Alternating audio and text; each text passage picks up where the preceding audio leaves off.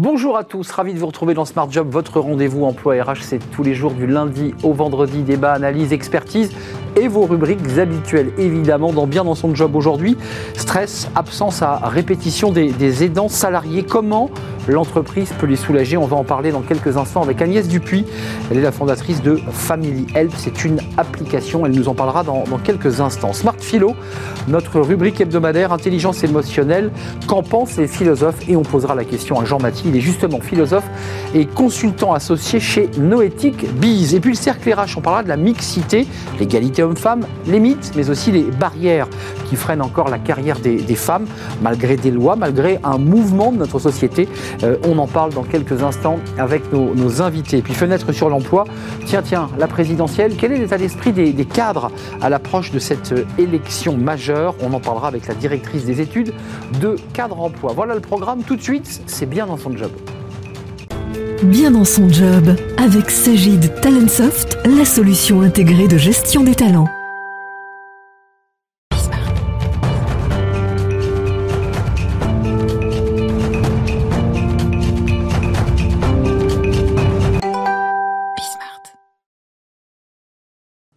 Bien dans son job, c'est un sujet important dont on va parler, car justement pour être bien dans son job, eh bien, il faut permettre aux aidants de pouvoir, euh, eh bien, pouvoir accompagner dans les meilleures conditions un proche, euh, un père, une mère euh, ou un membre de sa famille. On en parle avec Agnès Dupuis. Bonjour Agnès. Bonjour Arnaud, bonjour à tous. Vous êtes fondatrice de Family Help, alors qu'il a, c'est le punchline, en tout cas, c'est la première application 100% gratuite à destination des aidants, des seniors en perte d'autonomie. Comment vous est venue cette idée? D'abord quelques chiffres, parce que quand on regarde les chiffres, évidemment, le nombre de personnes âgées progresse d'année en année, euh, donc de fait, le nombre d'aidants aussi. Oui, tout à fait. Euh, alors l'application s'appelle Family Help, hein, F-A-M-Y-H-E-L-P. Effectivement, c'est une application qui s'adresse aux, proches aidants. Donc les aidants, ce sont toutes ces personnes qui en général interviennent auprès d'un membre de leur famille qui, en, qui commence à être en perte d'autonomie ou qui rentre dans l'âge. Et effectivement, comme vous, me le, disiez, comme vous le disiez, euh, le nombre des personnes âgées va passer, euh, va augmenter de plus de 30% à l'horizon 2030, c'est-à-dire demain. Et on considère aujourd'hui que ces aidants, ils sont bien un Sur 6, et dans ces 1 Français sur 6, il y en a quand même euh, plus de 60% qui travaillent. Donc euh, les derniers chiffres sur les aidants, c'est quand même 15 millions de personnes qui sont concernées en France par la situation d'aidance et euh, qui ont besoin justement euh, d'avoir accès à de l'information utile pour leur permettre de trouver des solutions, euh, faire appel à des prestataires de services, euh, avoir des informations concernant des aides institutionnelles, etc. Et ces informations, elles sont bien souvent difficiles à trouver et c'est comme ça que nous est venue notamment l'idée de tout regrouper sur un outil digital dans une application qui s'appelle Family Help et qui va pouvoir permettre aux personnes via leur smartphone d'avoir accès à de l'information de type institutionnel, à des petites vidéos, mais aussi avoir accès et de manière géolocalisée à des prestataires de services qui seront proches de, euh, du domicile du parent aidé. Donc Agnès, pour être très concret, c'est une application à la fois pratique, mais c'est aussi une boîte à outils, si je comprends bien. Oui, c'est-à-dire que l'application, elle peut être utilisée à, plusieurs niveaux. Euh, et de toute façon, en plus, elle est, elle est gratuite euh, à tous les niveaux d'utilisation. Le premier niveau, c'est déjà de pouvoir trouver les points d'entrée euh, pour pouvoir, par exemple, demander l'APA pour les personnes âgées. L'APA, c'est une aide qui est donnée et qui peut permettre un encadrement médico-social de la part d'une équipe du, de la, du conseil départemental. C'est aussi une aide financière qui va venir financer des heures d'aide à domicile, des heures de téléassistance, enfin des abonnements téléassistance ou des prises en charge partielles de portage de repas, par exemple. je, ça, on sait pas. Ah, Agnès, de, quoi, de quoi ont le plus besoin les aidants Puisqu'on démarrait notre échange sur euh, les risques d'absentéisme, de, personnes qui, par la force des choses, se mettent en arrêt maladie parce qu'ils ne peuvent pas concilier leur vie professionnelle avec, euh, avec la situation euh, d'un proche. De quoi ont-ils le plus besoin vous, vous qui avez un diagnostic sur cette question? Oui, alors moi effectivement j'ai de l'expérience dans, dans, le maintien à domicile des personnes âgées, des personnes en situation de handicap.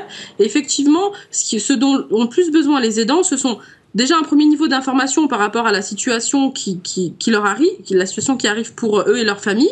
Et ensuite, ils doivent aussi déléguer à des professionnels qui vont pouvoir les aider pour euh, un, maintien à domicile réussi.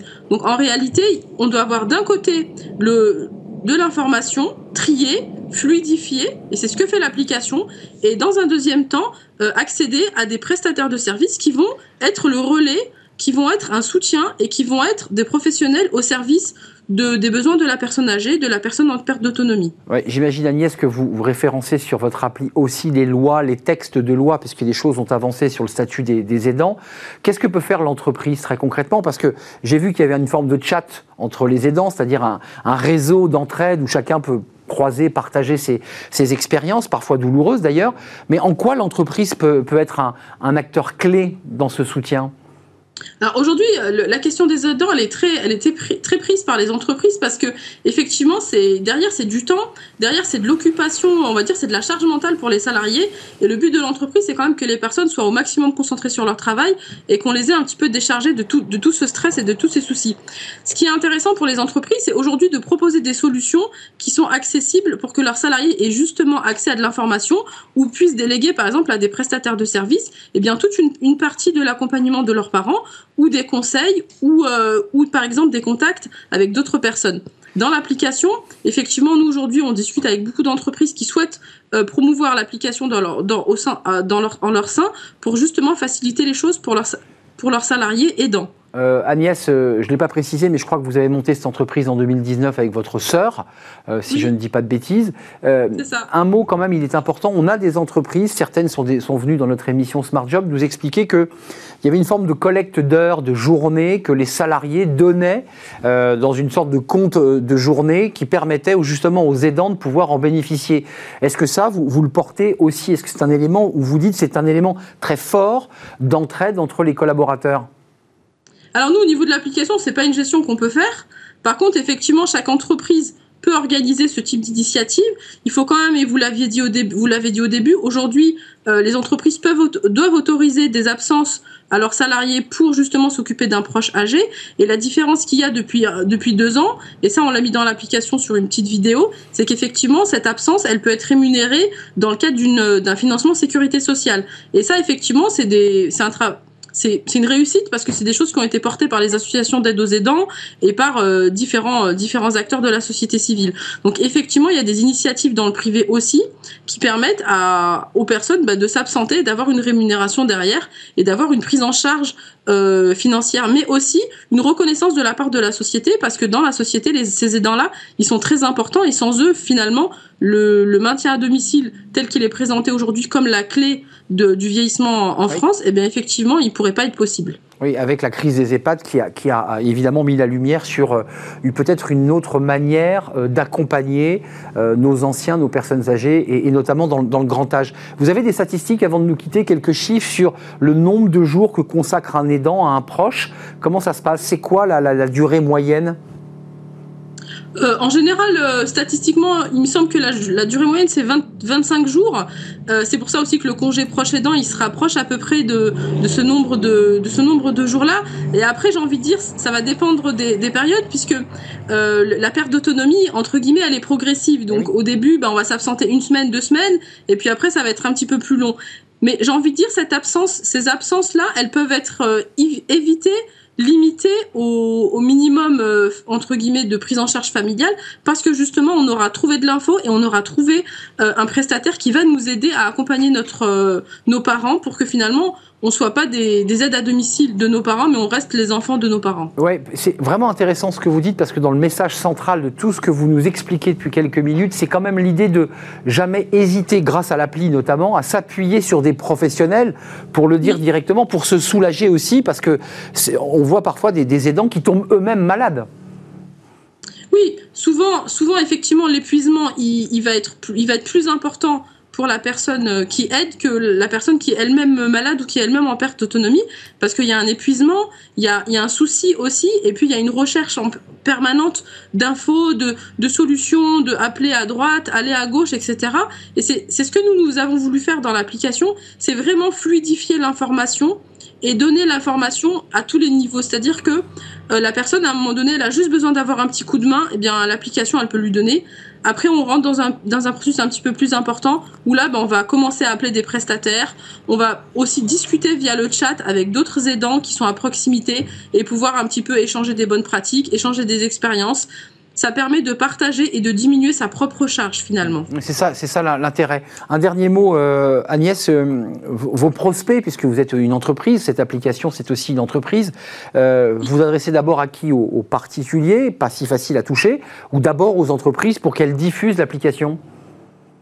Alors nous, on a, on a deux stratégies. On a euh, une stratégie où effectivement on s'adresse au grand public sur des cibles réseaux sociaux, etc., qui sont, euh, puisqu'on on connaît un petit peu le profil type des aidants, aujourd'hui ce sont plutôt des femmes, c'est la tranche d'âge c'est plutôt entre 35 et 55 ans, donc du coup on connaît un petit peu cette cible-là, mais effectivement elle, est moins facile à, elle n'est pas forcément facile à capter. Donc, la deuxième cible, ce sont effectivement euh, le, ce qu'on appelle le, ben, le B2B, où effectivement ça va être toutes les, tous les prestataires de services qui veulent être référencés dans l'application, parce que leur intérêt, c'est d'être visible par des aidants sur une zone géographique qui finalement est leur zone de chalandise habituelle, et ça leur permet d'être présents sur un outil digital innovant euh, et clé en main surtout. Bien sûr. Juste avant de nous quitter, euh, ce sont principalement des femmes, si je vous entends bien, qui sont des aidantes. On parle d'aidants, mais c'est principalement des aidantes.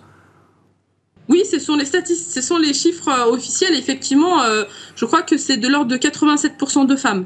Hmm, d'accord, voilà, donc la charge. Effectivement. Voilà, non, c'est intéressant. de c'est intéressant de, l'entendre euh, et, voir que une charge mentale supplémentaire, notamment cette question, est portée euh, par, les, par les femmes. On va parler de la mixité, d'égalité hommes-femmes dans quelques instants dans le, dans le débat et dans le cercle RH. Merci Agnès euh, d'être venue nous rendre visite. Agnès Dupuis, fondatrice avec sa sœur. C'est une entreprise basée à Lyon, hein, je ne dis pas de bêtises. Voilà, basée à Lyon, Famille Help, l'application pour les aidants. Famille Help, exactement. Merci de nous avoir rendu visite. Application 100% gratuite. À très très bientôt. Smart Philo, c'est tout de suite. On s'intéresse s'intéresse euh, eh bien, aux émotions. Mais tiens, en quoi le philosophe peut avoir un, un regard, une analyse sur ce sujet? On en parle dans quelques instants. Smart Philo, on reçoit Jean Maty en personne. Vous n'êtes pas derrière un écran aujourd'hui, Jean, vous êtes avec nous physiquement, philosophe, consultant associé chez Noetic Bees, et vous avez choisi de nous parler d'un sujet alors, dont on pourrait penser qu'il est plutôt du registre de la psychologie, euh, l'intelligence émotionnelle. Euh, justement, qu'est-ce qu'en pensent les philosophes? Et, on parle souvent de cette intelligence émotionnelle en, entreprise. Euh, pourquoi on en parle beaucoup d'ailleurs? Euh, tout d'abord, merci de me recevoir et, à nouveau et physiquement. Et c'est une grande joie de vous voir. C'est un plaisir. Mais vous venez de Lyon, je précise. Je viens de Lyon. Donc voilà, vous faites un, petit bout de chemin pour nous rejoindre. Exactement. Euh, et je mets en application tout de suite ce que je vais vous dire, c'est-à-dire à savoir qu'il faut, euh, il faut exprimer ses émotions. Alors pourquoi on parle des émotions en entreprise bah, Peut-être que parce que depuis les années 90 au moins, dans une, dans une grande ambiance de l'économie servicielle, euh, du capitalisme cognitif, c'est-à-dire de l'immatérialisation progressive de notre société, ce qui compte, eh ben, c'est bel et bien le réseau et les relations. C'est à peu près la même chose. Soit on prend les relations des relations et on parlera du réseau, soit on parle des relations interpersonnelles et on parlera donc de, des relations. Et dans ce cadre-là, où, euh, finalement euh, l'intelligence collective, l'intelligence relationnelle vient au premier plan de la valeur ajoutée de ce que peut donner, délivrer une entreprise, eh bien c'est tout naturel que, tout naturellement, pardon, que bah, l'émotion devient un vrai sujet, quoi, parce que elle fait partie de cette intelligence relationnelle. Alors je, je resitue, c'est vrai que l'intelligence émotionnelle est un peu du registre de la psychologie. Vous avez de vous en emparer. Pourquoi, les, pourquoi vous, le, philosophe, le, consultant, vous dites c'est aussi un sujet qui, qui, peut traverser la, la philosophie? Parce que, en fait, euh, de, de, nos convictions chez Noétique Biz, c'est qu'on essaye de restaurer un maximum d'attention en plein sens du mot attention que les Américains, ils, appellent ils appellent ça le care. Le care, oui. Voilà. On essaye de, militer pour prendre soin de l'attention des gens. Et que les philosophes, quand ils parlent de l'émotion, bah, ils prennent ce prisme-là original de dire, en fait, prendre soin de l'attention des gens, ça commence par prendre soin de leurs émotions. Et ça, on le voit dans un grand philosophe qui s'appelle Paul Ricoeur, mm. à ne pas confondre avec Paul Ricard. C'est mm. une autre philosophie, quoique elle mm. produit elle aussi de l'attention et de la joie. Paul Ricard, oui, c'est pas pareil quand même. Hein. Pas pareil, c'est pas exactement le même. C'est à la fois le circuit automobile et puis c'est un alcool, euh, évidemment. Voilà, évidemment. Pour, voilà. Et en fait, le sujet, c'est que Paul Ricoeur dit que lorsque, lorsque vient une émotion à moi, en fait, elle fait trois trucs elle me désautomatise, c'est-à-dire qu'elle m'arrête euh, dans mon être au monde. Elle, elle me normativise, pardon, c'est pas très joli, c'est des mots de philosophe, mais elle me normativise, c'est-à-dire elle me, elle me fait percevoir un bien ou un mal, Et puis corporellement, pour le coup, elle me fait avoir des mouvements euh, vraiment très physiques de rejet, de rapprochement, euh, de distanciation de pas de côté, par exemple, etc. On est vivant, quoi. On est vivant, Ouais, c'est ça, exactement, ouais. exactement. Et Paul Ricoeur dit que ben, l'émotion nous conduit, et il dit ça dans, dans un gros livre qui s'appelle Le volontaire et l'involontaire pour les courageux et les courageuses. Et donc l'émotion nous fait faire, nous fait faire ce, ce- ce parcours en trois temps et produit, si on en prend soin, de l'attention. Elle vient nourrir notre attention à nous-mêmes, bien sûr, mais aux autres. Mais euh, juste, euh, c'est bon ou c'est mauvais ça? Parce qu'après tout, euh, on est un peu, on, on perd pied parfois dans ses émotions. Oui, il faudrait. En fait, l'enjeu pour nous, c'est de- d'éviter deux postures pour aller vite. Soit on est dans le sentimentalisme et alors on vit dans nos émotions, comme j'entends mal. Malgré moi, j'entends ça un petit peu dans le, dans le business. C'est-à-dire, il faudrait laisser la place tout entière à nos émotions. Nous, on ne serait plus que des êtres d'émotion et pas de raison du tout. Compliqué dans une entreprise, parce qu'on vend des produits, parce qu'on est dans du Très business. clairement. euh, Très clairement, parce qu'il faut rester rationnel. Bah ouais. À l'inverse, si on n'est plus que rationnel et qu'on se coupe de cette dimension émotive, eh ben, on devient des robots, Arnaud. ouais. Euh, Ni plus ni moins. Est-ce qu'on n'a pas appris finalement, on nous l'a appris tout petit finalement, Mmh. qu'il fallait rester un peu professionnel face à nos émotions? En un mot, il fallait un peu les cadenasser quand même, même si on nous dit aujourd'hui que la mode, c'est de lâcher ses émotions, mais dans les faits, Ouais. on cadenasse beaucoup quand même. Deux choses ont fait du mal à, à cette enfin nous ont fait du mal qui fait qu'on pense ça souvent. Euh, D'abord l'idéalisme en philosophie, Euh, c'est une vieille bataille qui remonte jusqu'à Platon. Ah oui. Et puis aussi le machisme. Euh, on serait des gros durs, vous voyez Arnaud, on serait des hommes et des femmes, même les femmes, on serait des êtres virils que de, nous, de se couper de nos émotions. quoi. C'est ça un peu l'illusion. Moi je dis que, je- enfin je dis je, mais nous chez Noétique Biz, on prétend que ce serait à la fois moralement condamnable de faire ça et à la fois stupide. C'est-à-dire nous priver de nos émotions, ce serait nous priver moralement d'une partie de notre humanité. Et puis ce serait stupide parce que notre corps, s'il nous parle par des émotions, c'est que lui, le premier, il réclame du sens. Et qu'en fait, souvent j'entends dans le business... Gros que- sujet, hein. Eh, gros sujet, parce Ah oui. en gros, dans le business, on nous dit bah, il faut donner du sens, il faut redonner du sens aux collaborateurs. En fait, le sens, il émerge. Et il émerge d'abord et avant tout, très, très empiriquement, très concrètement, dans notre interaction au moment où je ressens l'émotion qui me, que- qui me traverse. Euh, Est-ce qu'il faudrait non pas seulement gérer nos, nos projets, mais gérer notre vie et, jusqu'à nos émotions? Ça, c'est un vrai débat profond du philosophe. Oui, Parce que exactement. parfois, excusez-moi, l'émotion, elle, elle- elle nous percute. C'est un plaquage d'une situation qui nous arrive, Ouais. mais elle part pas de nous. Oui, très, très, c'est très vrai. Euh, comment dire? En fait, on voit bien qu'on est dans des sociétés où le mot management a pris le dessus. Surtout, on ne sait plus trop ce que ça veut dire. C'est vrai. Grosso modo, si je, alors, si je suis caricatural, soit on parle dans la, on part dans la financiarisation de la pensée économie, que j'appellerais économisme. Vous voyez, pour bien euh, montrer que c'est plutôt mal de penser les choses ainsi, c'est plutôt moralement condamnable. L'idée que nous aurions des émotions et que ce serait un capital qu'il faudrait maximiser. Pas trop de sens. Je vais voir Arnaud, je suis super heureux d'être à Smart Job, à Smart Philo bien sûr. Et en fait, euh, comment dire, il faudrait que je maximise ça Ça voudrait dire quoi? Qu'il faudrait que je... Survendre ce moment-là? Survendre la joie C'est ça, bien sûr. que je me prenne en photo, en selfie avec Arnaud, en mode ouais super, on est trop content. Ça arrive, Ça arrive, Pas- pas mais, vous. mais pas comme ça. mais pas comme ça. mais c'est ça, l'idée, c'est ce on en fait trop sur, sur ce moment. Bah ouais, on, on- on serait vraiment, euh, on tomberait dans le sentimentalisme. Mais donc ça génère un peu du vide, ce que vous décrivez. C'est- faux, en fait. Oui, oui, on retombe sur du non-sens alors que notre corps il en réclame. Alors il y a, le management, il vient bel et bien du mot économie, oikonomia en grec, et oikonomia en grec ça veut dire euh, euh, gérer la maison pour son bien commun. Mm. C'est vachement intéressant parce que l'économie, euh, c'est comment je mets mon émotion au service de no- du bien commun dans notre relation. C'est ça une, une pensée du Tout en management étant des dans, émotions. dans la rationalité. Et oui, c'est ça le management des émotions, et pas euh, le- la maximisation des émotions qui n'aurait pas, qui aurait plus de sens. Euh, Est-ce qu'il y a des réponses à ces questions? Comment le philosophe prenne soin des émotions? Co- Comment vous faites? Parce qu'encore une fois, je leur dis, ça paraît éloigné de votre cœur de métier. Et, et vous nous expliquez que non, pas du tout finalement. Non, pas. Alors non, parce que notre cœur de métier, c'est de prendre soin de l'attention des gens. Alors on les forme, et on les forme à l'intelligence relationnelle. Et quand on les forme à l'intelligence relationnelle et qu'on aborde les émotions, on leur apprend tout simplement à identifier ces trois temps dont je vous parlais tout à l'heure avec Paul Ricoeur. On leur apprend à identifier des émotions toutes basiques. On pourrait faire toute la palette, mais euh, je sais pas. Si je me sens triste, c'est que j'ai besoin quelque part euh, de revenir à un état que j'ai connu. C'est ça la tristesse. Et ça, les empiristes Mm. anglais Parfois bien- la mélancolie, si je peux me et permettre. la ça peut virer en mélancolie, exactement. exactement. Mm. Ben ça, les empiristes anglais, euh, nos philosophes, ils le disent un petit peu avant les, les psychologues qui s'en sont emparés au sens positif, Oui, sont allés beaucoup plus loin que les philosophes, heureusement. Mais enfin, les racines, on les a quand même. Nul besoin d'être psychologue pour traiter des émotions, mais il faut être déjà philosophe, ce serait déjà pas mal. Euh, mais alors, comment ça se joue très concrètement? Comment ça se vit tout ça là? Concrètement, ce serait de dire, Arnaud, comment ça va aujourd'hui? Moi, je vais bien. Au niveau des émotions, C'est- le début. dernières semaines. Ça, c'est le début. Non, comment ça va? Exactement. On commence par qu'est-ce que tu ressens, Arnaud, depuis ces trois dernières semaines? Qu'est-ce que vous ressentez, Arnaud, depuis ces deux dernières semaines? Et je m'autorise, il faut quand même avoir une réponse à ça, parce que parfois il arrive, tu vas bien, puis on passe, on passe à autre chose et, personne ne oui, répond. Quoi. Et oui, c'est c'est mal- c'est malgré nous des petits rites de sécurisation où en fait on ne parle pas du vrai sujet. Mm. Et parfois il faut s'autoriser de ne pas parler du vrai sujet parce qu'on a le droit aussi. Donc ça, c'est un mot d'entrée qui est une bonne clé pour entrer là. Et oui, c'est-à-dire Arnaud, qu'est-ce que vous ressentez dans notre manière de fonctionner ensemble depuis trois semaines Moi, je trouve ça très bien. Super. La deuxième question, c'est de dire est-ce que c'est de la joie? Est-ce que c'est euh, d'identifier encore mieux ce, à mettre un mot dessus pour savoir s'il y a un besoin qui se cracherait derrière? Voilà, c'est ça la clé philosophique. C'est un, Arnaud, comment ça va depuis les trois dernières semaines?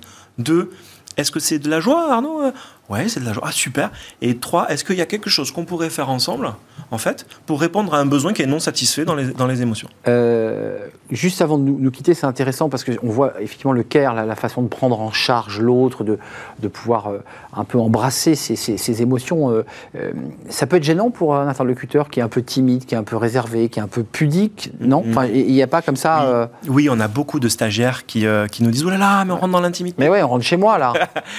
Eh ben oui, et, et- et ce qu'on essaye de les, on essaye de les guider pour qu'ils soient hospitaliers envers eux-mêmes déjà, qu'ils soient les contemporains de leurs émotions. Hum. Et qu'ils acceptent donc cette proposition. Parce que oui. parfois, on, on a du mal à l'accepter, cette proposition. On se dit, ça cache quelque chose, il est trop gentil. Il est, il- c'est-à-dire, Vous voyez ce que je veux dire? Oui, complètement. C'est-à-dire qu'il y a une réalité quand même derrière ça, c'est de dire que une émotion, c'est un état affectif euh, équivoque qui me convoque. C'est-à-dire, c'est un état un peu bizarroïde qui me, tra- qui me traverse, mais qui, en me traversant, veut produire quelque chose, me dit déjà quelque chose. Donc les gens ont Mm. l'impression qu'on rentre dans leur coffre-fort. Ouais, non, vrai. non, on ne rentre pas dans le coffre-fort de leur vie. Ce que, ce que l'on veut simplement, c'est être hospitalier avec soi-même, être le contemporain de ses émotions, c'est déjà beaucoup. Hospitalier avec soi-même, je retiens. Pas exclusivement par la forme d'une question sympathique et, Exact. et, et- et rassurante. Merci euh, Jean-Mathilde d'être venu nous rendre visite. C'est un vrai plaisir de vous avoir en vrai.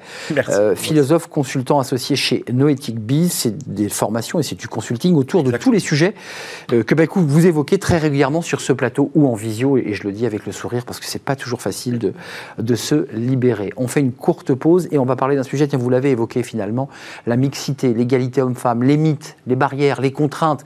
Ça avance, ça avance, mais il reste encore beaucoup de chemin à parcourir parce que c'est vrai qu'il y a eu des lois, des textes fondateurs, mais c'est vrai qu'il reste toujours un écart et des difficultés, notamment pour des cadres. On en parle dans quelques instants avec nos invités juste après cette courte pause.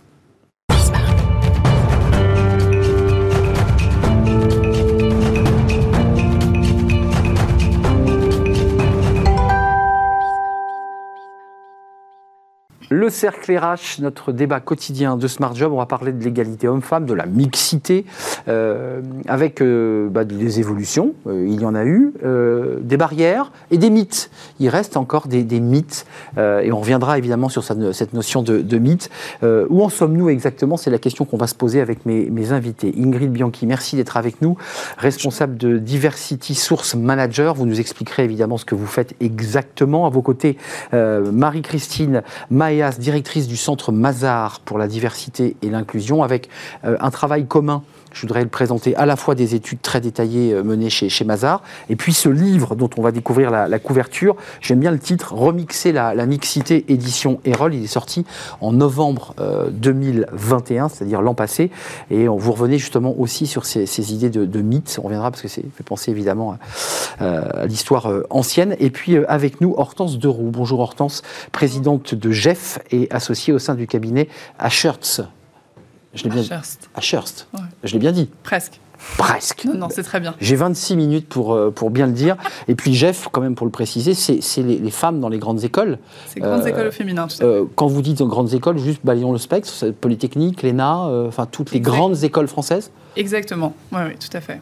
Euh, un mot quand même, commençons par le début. Euh, où en sommes-nous? C'est la question qu'on se pose au début de notre émission. Moi, de ma fenêtre, et ici, nous avons fait beaucoup d'émissions. Nous avons reçu Marie-Josie Merman, euh, nous avons reçu Marie-Pierre euh, euh, Rixin, qui sont des lois importantes, la place des femmes dans les conseils d'administration, les femmes dans les COMEX. Est-ce que, avant de démarrer un diagnostic parfois un peu sombre, vous dites oui quand même, la France, dans le paysage européen, est plutôt bien placée? C'est ce que, c'est ce que Oui. vous dites chez Mazar, Oui. quand même. Absolument, oui, oui, chez, chez Mazar. Et ailleurs et, et, partout. Et à l'Observatoire de... l'Observatoire de la mixité, dont nous faisons toutes les trois parties, qui est un think tank qui s'intéresse aux, aux, mesures qui fonctionnent. Oui, euh, nous sommes dans un pays de, de, de cocagne, je ne sais pas si, si vous serez d'accord avec moi, mais en tout cas, on a l'arsenal législatif le plus développé quasiment au monde. Hein, euh, avec la loi Rixin, nous sommes le seul pays au monde. L'Allemagne a une loi qui s'apparente à la loi Rixin, mais beaucoup moins ambitieuse. Et... Entreprise de plus de 1000 salariés, il hein, faut le préciser voilà, pour le loi Rixin, c'est un débat aussi euh, 30% en 2027 et 40% en 2040 sur les instances dirigeantes. Mmh. Voilà, c'est unique. C'est unique. Donc ça veut dire que la France fait partie des bons élèves dans cette volonté, puisqu'on n'y est pas arrivé, d'égalité homme-femme. Vous êtes d'accord avec ça?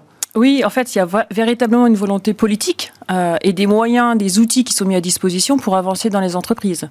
Euh, maintenant, ça ne suffit pas. Euh, il faut aussi qu'il y ait une volonté des dirigeants et puis des, des, outils, des process qui soient mis en place. Et en fait, on est quand même confronté dans les organisations à des représentations culturelles qui finalement maintiennent aussi les difficultés dans les organisations. Ce qu'on pourrait associer à la notion de mythe, puisque c'était la thématique, représentation culturelle, recèle des mythes. Enfin, il y, a quand même cette idée-là, une forme de, on parle du patriarcat, d'habitudes finalement sociologiques qui font que, bah, euh, comme ça, sans, y penser. Euh... Des rôles qui sont déterminés pour l'homme. Euh, dans les hautes responsabilités, et puis pour la femme, plutôt euh, un rôle euh, très légitime dans la, vie, la gestion de la vie familiale. On va y venir, la maternité, enfin tous les éléments qui font que on peut justifier le fait de ne pas faire monter en grade une femme ou de la nommer à un poste. Mm. Euh, Hortense, je ne voulais pas demander, mais parmi toutes ces écoles, puisqu'en fait ce sont des, des, représentants des dix grandes écoles, oui. euh, vous, vous, faites partie d'une de ces écoles, j'imagine? Euh, oui, je suis diplômée d'HEC. D'HEC. Euh, donc il y a les alumni des écoles et puis il y a ce groupement, le, GEF. Qu'est-ce qui ressort de, toutes ces paroles de femmes qui toutes ont fait de très belles études, Polytechnique, l'ENA, euh, HEC, enfin toutes ces grandes écoles? Qu'est-ce qui ressort? C'est quoi le fil rouge? C'est euh, je suis contente de ce que j'ai fait, mais je suis pas arrivée là où j'aurais dû être? Est-ce que vous l'entendez? Ou est-ce que la société m'a quand même permis, malgré toutes les contraintes, d'accéder à quelque chose qui, qui m'épanouit, qui me donne du sens? C'est vraiment l'ADN de JEP, c'est-à-dire que c'est une association qui existe depuis 20 ans et qui a été constituée en fait par plutôt un groupe d'amis qui se sont rendus compte qu'elles avaient toutes les cartes en main et qu'en dépit de toutes ces cartes en main, elles n'arrivaient pas à avoir les carrières et qu'elles étaient bloquées à un moment. Donc c'était il y a 20 ans, c'était le fameux plafond de verre. Aujourd'hui, on est sur des sujets qui ont un peu euh, évolué parce que comme vous l'avez dit, quand même la situation s'est améliorée un peu, oui. un peu, et on peut pas, il faut pas le nier. Euh, mais on est toujours là, on est toujours là pour parler de ce sujet. Il y a encore des lois qui sont prises. Il y a même un empilement un peu législatif qui est nécessaire. Mais empilement, vous trouvez qu'il y a bah, non, c'est empilement, que... il y a un côté péjoratif. Oui, mais parce que alors moi je suis juriste aussi, c'est pour ça. Hein. Mais euh, il, y a, euh, il y avait des dispositifs qui existaient euh, déjà. Normalement, on, on, devait avoir une mixité dans les derniers rounds de, de nomination pour certaines fonctions dans les sociétés. C'était prévu dans le code de commerce. Oui. Euh, mais il n'y avait pas de sanctions, il n'y avait pas d'outils. Et, voilà. et donc on a besoin un peu d'effets d'annonce. Euh, on a besoin de ces textes, on a besoin des quotas. Enfin, moi, j'en suis intimement convaincue pour faire changer les cultures. Voilà, tout ça pour dire que quotas. Hein, femmes... Vous posez le mot sur la table. Ah, vous oui, dites oui. on a besoin de quotas. Oui, de toute façon, les lois, c'est l'éléphant au milieu de la pièce. Mais les lois Rixin, c'est des, des, lois de quotas. Enfin, je veux dire, c'est des. Oui, les lois de quotas. Le mot. Et la loi Rixin est arrivée pour une raison précise, c'est que la loi Copy-Zimmermann, euh, qui instaurait donc des quotas sur les conseils d'administration, on pensait en l'instaurant que cela, que cela aurait eu un, un, impact euh, direct sur les sur les comités euh, et comités de direction, ce qui n'a pas du tout été le cas. Euh, donc euh, voilà, le, le, ces, ces, ces, députés soutenus par, euh, par des experts, etc., s'y sont attelés et ont voilà, dessiné une loi qui, qui, ne parle pas uniquement de quotas, hein, mais il y a vraiment mmh. ce, ce, bloc. Ouais, le Sénat a un peu hésité, vous vous souvenez, puis mmh. finalement, bon, euh, finalement, on y est. on y est. Non, parce qu'il y a eu un débat aussi oui, à l'intérieur du Sénat sur, attendez, est-ce qu'on va pas trop loin, est-ce qu'on va pas trop vite, et qui m'amène à vous, à vous faire parler des fameux mythes en tout cas des, des points où euh, là, euh, ça bloque. Euh, un des mythes principaux, enfin en tout cas celui qui ressort, c'est la maternité. Oui. pourquoi ça bloque? Qu'est-ce qui se passe dans la tête des hommes ou, ou, de ceux qui vont décider dans les conseils d'administration, de, de, ceux qui ont le pouvoir de nommer? Qu'est-ce qui, qui se passe? Il y a l'idée qu'une femme, c'est ça le mythe, ne peut pas assumer des responsabilités importantes parce qu'elle devra s'occuper de ses enfants, oui, parce que c'est de ça dont il est question. On associe de manière inconsciente une sorte d'inaptitude au fait d'avoir d'enfanter tout d'abord, donc il y a la question de la grossesse, puis d'avoir des enfants, donc de les Vous avez raison. Une femme qui réussit finalement dit je mets, on le voit dans certains films fiction, je mets tout sur ma carrière, mais malheureusement je ne pourrais pas avoir d'enfants. Mmh. C'est sacrificiel. C'est sacrificiel. je me sacrifie pour ma carrière, je serai une, mmh. une Wonder Woman, mais je, ne serai pas une mère de famille. Voilà. Ou en tout cas, ce sera compliqué. Ce sera compliqué. Ça, c'est le premier mythe. C'est le, le premier mythe euh, qui, euh, finalement, représente une, une discrimination et, et, en plus, euh, dans une grande mesure, c'est faux. Donc, c'est vraiment, si on veut revenir à la question des mythes, hein, ce sont des, des histoires que l'on raconte, que l'on re-raconte, et à force de les entendre, on finit même par les croire. Mmh. Et, ça forme des freins naturels à, à la progression des, des, voilà, des carrières des femmes. Et donc, la, la maternité, euh, donc c'est dans, dans, dans, ce livre de, que l'on a fait entre l'Observatoire de la mixité et Mazar, c'est Aurélie Leblanc qui travaille chez, chez Arkea, qui s'occupe euh, des talents chez Arkea, qui l'a très bien décrit. Et elle dit donc très bien que ça représente une discrimination et euh, une contre-vérité, parce que il, faut, il faut ramener ce qu'est la maternité. La maternité, c'est une absence. c'est vu comme ça en tout cas pour, voilà. Or, mythe. Or, il y a des tas de manières d'être absent euh, ou improductif dans une entreprise. Et ces manières d'être absent ou oui, on peut être à son bureau, hein, ça. aussi, on, peut être à son bureau et très absent. on l'a vu, on l'a vu pendant la pandémie. On peut, on peut être malade, on peut. C'est ça. Et simplement, on, on se, on, se concentre sur l'idée de maternité comme étant, voilà, l'absence qui, euh, qui finalement euh, disqualifie pour pour toute carrière.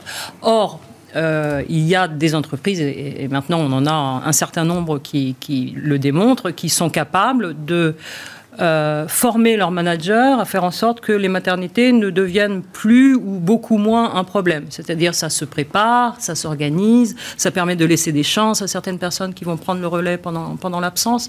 Bref, ça, peut faire partie des process d'entreprise. Mais vous êtes euh, la génération qui, qui, va porter les grandes entreprises. c'est comme ça que ça devrait se vivre. Quand on regarde le CAC 40, on se dit c'est incroyable, c'est que des hommes qui dirigent ces entreprises. Alors ça change un tout petit peu. Non mais légèrement. Enfin, excusez-moi. Euh, donc il y a une 40, il y a une entreprise.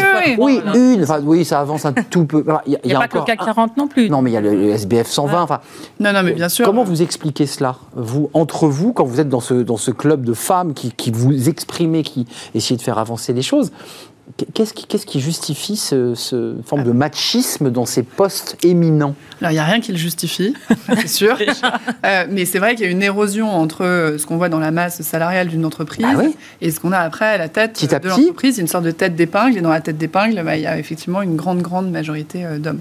Et comment ça s'explique? Bah, Par euh, tous les freins qui, qu'on a essayé de déconstruire dans la publication, effectivement, Mazar, à laquelle Jeff a contribué aussi, pour justement ne plus avoir ces euh, ces prétextes, parce que ce sont des prétextes, que sont la maternité, la femme n'a pas d'ambition, la, femme est, la femme est averse au risque. Mais tout ça, ce sont des choses qu'on entend. Croyances. Et en fait, c'est un conditionnement un conditionnement euh, culturel, éducatif. Vu qu'on est entre nous, vous pensez que les hommes ont peur des femmes?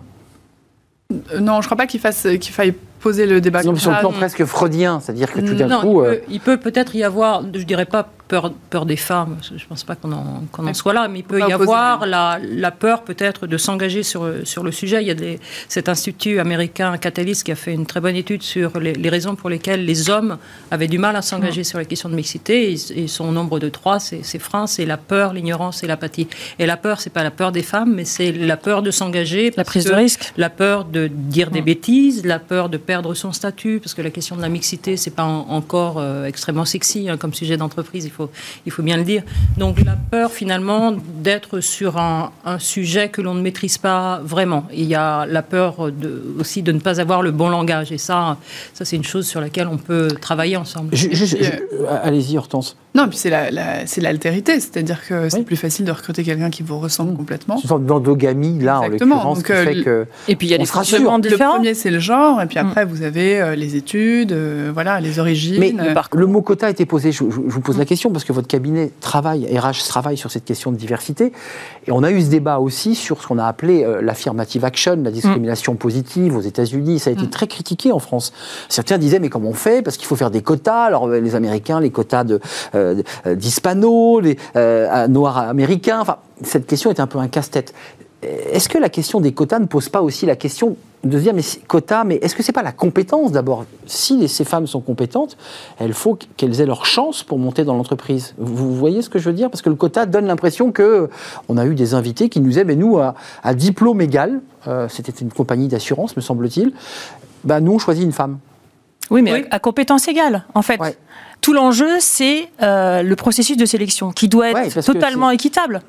En fait, on ne parle pas de discrimination a priori, mais dans le processus de sélection, à un moment donné, il faut bien choisir un candidat sur une sélection de deux ou trois candidats.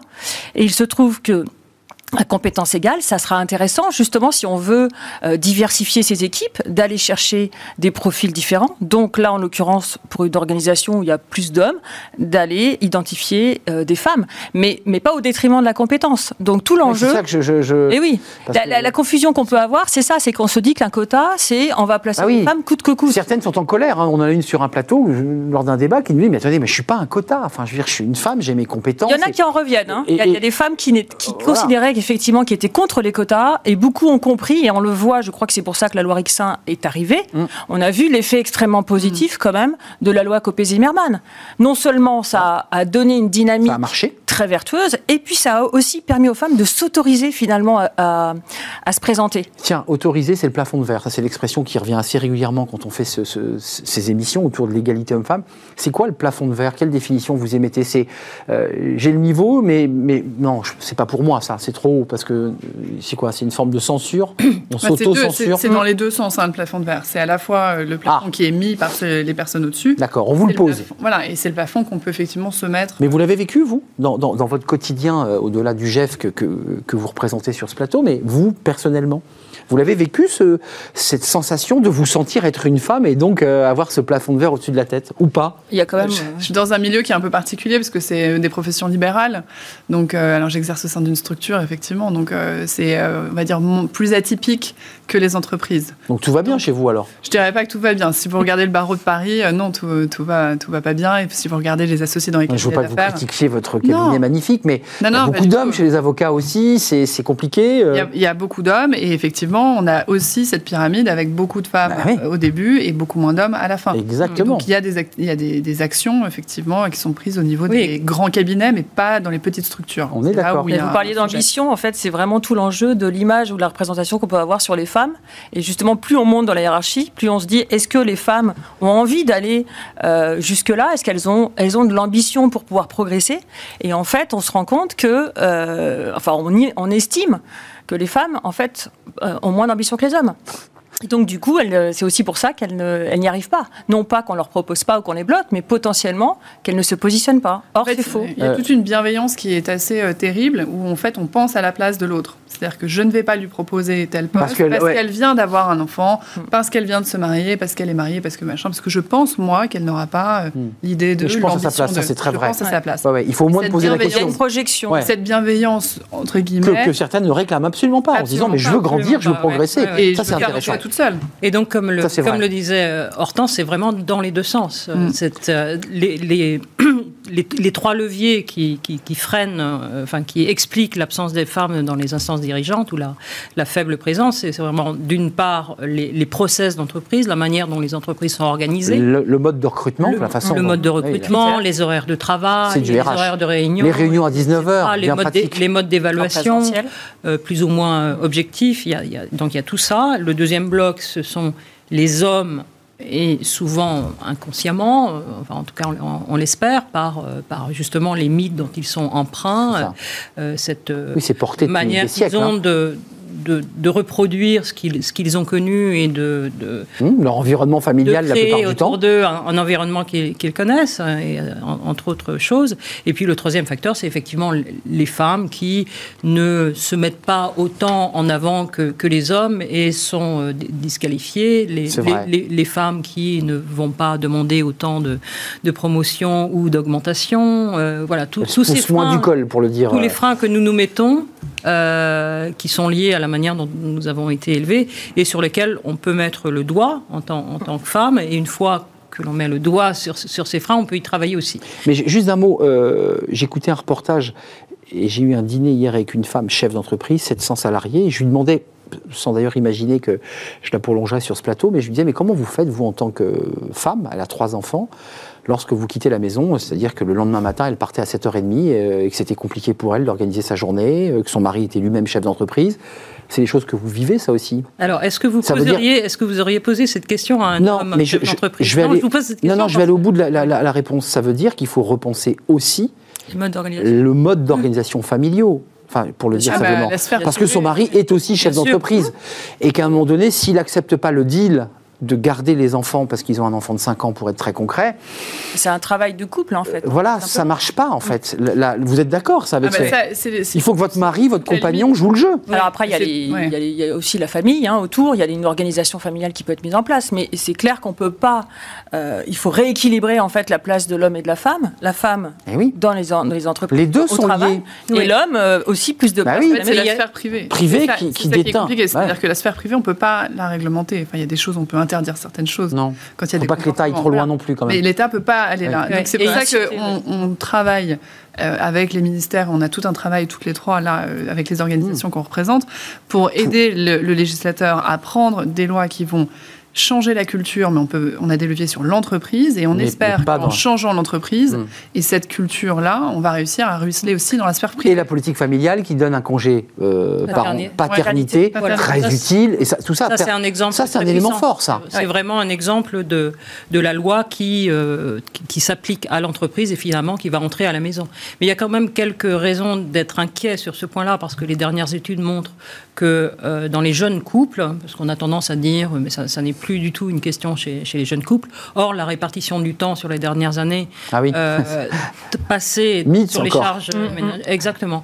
Euh, la seule amélioration que l'on a vue sur les dix dernières années, c'est le temps passé avec les enfants. Donc, ça n'a pas bougé pour l'aspirateur et la, lessive. Donc, on est encore dans le mythe. C'est pas parce qu'on est un jeune couple que tout est à égalité. ça, a un peu évolué sur le temps passé avec les enfants. Donc, les hommes, les papas passent plus de temps avec les enfants, mais c'est du temps loisir. Vie, vie privée, vie professionnelle, on voit que c'est un enjeu parce que si, si la maman qui a une réunion à 19h doit aller récupérer son enfant à 18h à la crèche, elle peut pas faire cette réunion. Et donc elle, se peut coupe. À distance. Elle peut. À elle distance. peut à distance. mais par ailleurs, elle se coupe aussi ou peut avoir une, réflexion de son euh, supérieur hiérarchique qui lui dit tu n'étais pas présente à la réunion. Enfin, je, veux dire, tout ça a une incidence pour, son, son évolution de carrière. Alors Dieu merci, la, crise sanitaire a peut-être fait évoluer certaines oh choses et le présentéisme a, tendance à, diminuer. Moi, je le vois dans des organisations avec lesquelles je travaille ou dans lesquelles je, travaille moi-même que cette idée de rester au bureau jusqu'à 20 heures, bon, on l'a peut-être un petit peu vécu. on va voir sur, ça le, sur moyen ça a beaucoup changé. Les attentes aussi ont changé au niveau des nouvelles générations. Donc euh, les jeunes ne veulent plus travailler. On le voit bien avec tout ce qui se passe en ce moment sur la grande démission aux États-Unis qui arrive en France. Hum. Les, les, nouvelles Emploi générations. sous-qualifié. Hein. On n'est pas sur des postes de, de, cadre, supérieur hein, pour l'instant. Enfin, mais quand même, il y a un mouvement qui est en train de se jouer quand même, même chez les cadres. Ras-le-bol. Alors, c'est pas qu'on n'a plus envie de travailler, c'est que les gens veulent travailler différemment. Différemment, ils veulent travailler. Et voilà. Et donc, ça veut dire qu'il faut repenser les modes d'organisation, peut-être plus de souplesse et de flexibilité. Et ce qui était avant demandé uniquement par des femmes devient aujourd'hui sollicité par les hommes et les femmes. Je suis d'accord. Vous avez 15 secondes chacune. Comme il y a Marie-Pierre Rixin qui était venue sur ce plateau et que vous êtes aussi regardée par le législateur, qu'est-ce que vous leur demandez là aujourd'hui? Quelles sont vos revendications Puisqu'on est en pleine campagne présidentielle. Moi, je leur demande une, autorité euh, indépendante pour appliquer les lois qui existent. Voilà, c'est très précis. Mmh. Donc les décrets soient sortis et qu'on les applique. Et qu'on les applique et qu'il y ait une autorité dédiée. Parce que la question de la légalité, c'est un pourcentage du PIB qui est aussi important mmh. que la lutte contre la corruption. Donc un ministre. on, a, euh, on a, une AFA pour la, corruption. Oui, c'est vrai, c'est vrai. Une autorité, pas qu'un ministre. Une autorité, une autorité j'ai entendu. Moi, je leur demande que l'équivalent de la, la loi Rixin soit voter pour le public. Euh, hmm. il y a une loi qui s'appelle la loi Sauvadec qui n'est pas, qui n'est pas, appliquée. Et il faut absolument que les organismes qui sont nos législateurs, qui sont, bref, notre fonction publique, pour que tout ça fonctionne vraiment, qu'il y ait ces mêmes quotas appliqués. 10 secondes, Ingrid. Moi, ce que je pense important, c'est d'accompagner les entreprises financièrement, d'autant plus encore aujourd'hui, à mettre en place des actions, parce qu'il y a des volontés, notamment dans les PME, mais il n'y a pas forcément les moyens, il n'y a pas forcément de personnes dédiées, et le fait de pouvoir avoir une aide fiscale, notamment dans la mise en place d'actions, serait, à mon avis, très utile. Merci à vous trois. Merci, mesdames, d'être venues nous rendre visite. Remixer la mixité, c'est chez Erol. Et puis, je voulais remercier Hortense Deroux, présidente du GEF et qui est aussi avocate associée, je l'espère, euh, dans ce cabinet euh, dont je n'arrive pas à prononcer le nom, Ashhurt. Euh, merci à Ingrid Bianchi, responsable Diversity Source Manager, qui est un cabinet RH spécialisé sur ces questions. Et puis, je remercie Marie-Christine Maéas, directrice du Centre Mazar pour la diversité et l'inclusion. Sujet pas assez sexy. et de l'Observatoire. Pas assez sexy à vos yeux, mais c'est un sujet essentiel dont on parle beaucoup sur ce plateau. On termine notre émission justement avec les cadres. Euh, ben, qu'est-ce qu'ils en pensent de la présidentielle, nos cadres? On en parle tout de suite.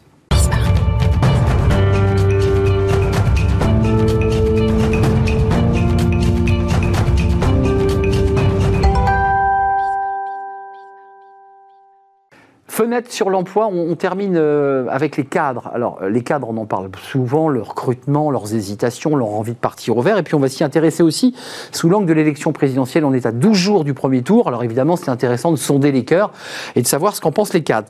Carole Ferté est avec nous. Bonjour, Carole. Ravi de vous accueillir, directrice des études chez, chez Cadre Emploi. Alors, avant de découvrir le, blind test des cadres à l'égard des, candidats, euh, globalement, je dirais le trend, c'est quoi? C'est des cadres globalement satisfaits? Globalement, on a des cadres qui sont très satisfaits. On les a interrogés là en février euh, quant à leur niveau de satisfaction et 86% d'entre eux se disent satisfaits de leur satisfaction, de leur situation professionnelle. Et ce qui est intéressant, c'est que c'est plus qu'en octobre 2019, juste avant la première vague de Covid qu'on a tous connu, le premier confinement. Parce qu'il y a eu une, accélération de notre économie, euh, que le marché de l'emploi se porte bien, j'imagine. Euh, ils sont satisfaits, mais imprudents, ou ils sont plutôt version sécurité, les cadres? Ils restent version sécurité. 47% d'entre eux souhaitent rester dans leur entreprise. Le reste sont ouverts aux opportunités. Et quant à des mobilités plus importantes, ils sont seulement 3% à se déclarer en recherche active. Donc il y a une forme de prudence malgré la satisfaction euh, des cadres aujourd'hui. Alors maintenant, on va affiner un tout petit peu parce qu'au-delà de cette satisfaction, ces cadres considèrent, comme beaucoup de salariés d'ailleurs, qu'ils ont beaucoup donné pendant la période Covid et là, euh, bah, ils ont poussé la porte des DRH. Exactement. Voilà, et ils leur disent, euh, bah, il faut peut-être augmenter mon salaire. Exactement, c'est des, un des premiers éléments qui ressort de cette étude, c'est l'augmentation de salaire. Ils sont pour 94% d'entre eux à aspirer à une augmentation euh, euh, de salaire au titre de l'année 2022, à une hauteur moyenne de 4%. Donc c'est plus ou moins l'inflation euh, dans une version dégradée. Ils vont déchanter, je crois. Hein. Si, vos exactement, chiffres, euh, exactement. ils veulent 4, mais les DRH leur donnent beaucoup moins. Hein. Exactement. Déjà, tous les DRH ne vont pas augmenter les cadres. Il y a seulement 60% euh, qui veulent augmenter les cadres, à une hauteur bien inférieure, à une hauteur de 1,4%. Donc là, un écart entre les attentes des cadres et les dirigeants d'entreprise. En dessous du niveau de l'inflation, il faut le préciser. Donc les négociations, il y aura parfois des échanges peut-être un peu tendus dans les, dans les bureaux des managers et des DRH. Euh, et ils attendent aussi que leurs entreprises euh, ben, améliorent, je dirais, leur, vie au quotidien dans l'entreprise. Ça, c'est important parce que c'est presque, c'est un peu nouveau, ça. Ça, c'est l'effet Covid.